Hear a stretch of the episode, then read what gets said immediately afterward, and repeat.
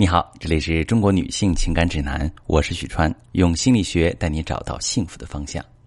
如何让男人上交财政大权呢？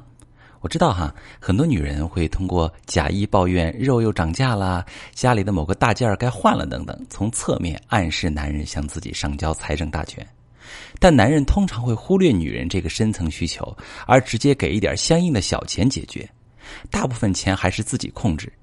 一些男人手中有钱，竟然出轨了，不舍得给伴侣买东西，却在小三身上花费不少。所以在很多女人看来，如果财政大权在自己手里，就意味着老公不会因为钱而吸引外面的女人，大大降低了男人出轨的可能性，给两个人的婚姻加上一种保障，让自己在这段婚姻中更有安全感。那么，如何具体让男人心甘情愿上交财政大权呢？我今天教大家几个方法。第一个方法。消除男人的顾虑，并且让男人感觉你善于理财。很多男人不愿意上交财政大权，是因为他们害怕钱都给了老婆，自己花钱就没那么自由了，买什么都需要向老婆申请，感觉太麻烦。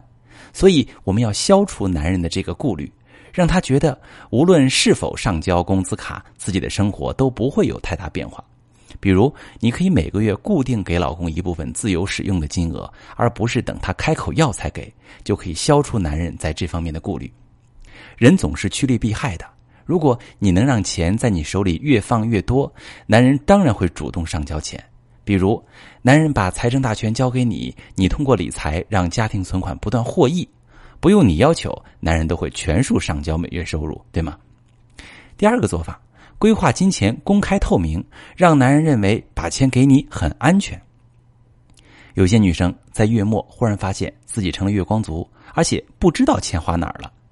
有些女生拿来各种消费购物买奢侈品，这样会让男人不放心把钱给我们管。他们很害怕自己辛苦赚来的钱莫名其妙就被败光了。我们要管钱，首先需要让男人觉得我们管得清清楚楚。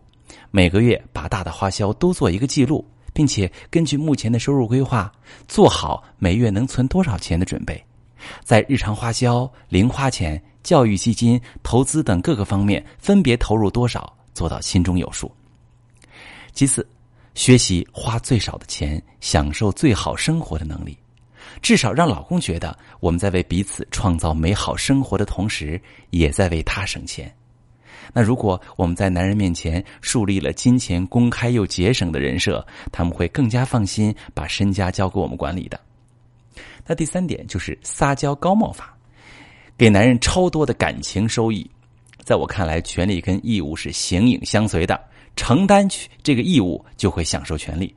那我们得到了接管男人财产的权利，就同时拥有了对这笔钱负责的义务。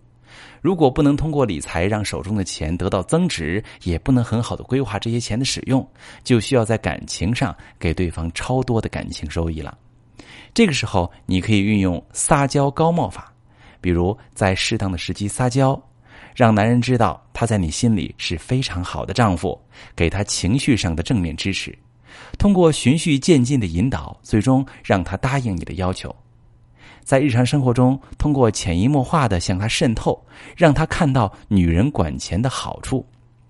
比如说，有利于家庭和谐，那男人会更乐意接受你的要求的。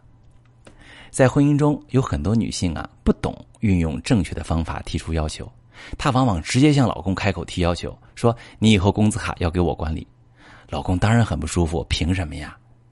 女人这么想的啊。如果你想跟我好好过日子，当然应该把钱交给我管。但是男人却认为你在控制他，两个人互不相让，说着说着就开始争吵起来。妻子认为丈夫对自己有二心，内心委屈，对丈夫表现出愤怒或者冷漠。那丈夫因为妻子的态度误会对方只是爱钱，很强势，也心生不满。两个人感情打了一个死结，矛盾越来越多。那男人碰到一个善解人意的女人，就很可能会出轨了。所以，如果你在婚姻当中想要老公上交财政大权却手足无措，或者因为钱引发矛盾产生感情危机，或者不懂沟通导致你们的感情很糟糕，你可以把你的情况发私信，详细跟我说说，我来教你怎么处理。我是许川，如果你正在经历感情问题、婚姻危机，可以点我的头像。把你的问题发私信告诉我，我来帮你解决。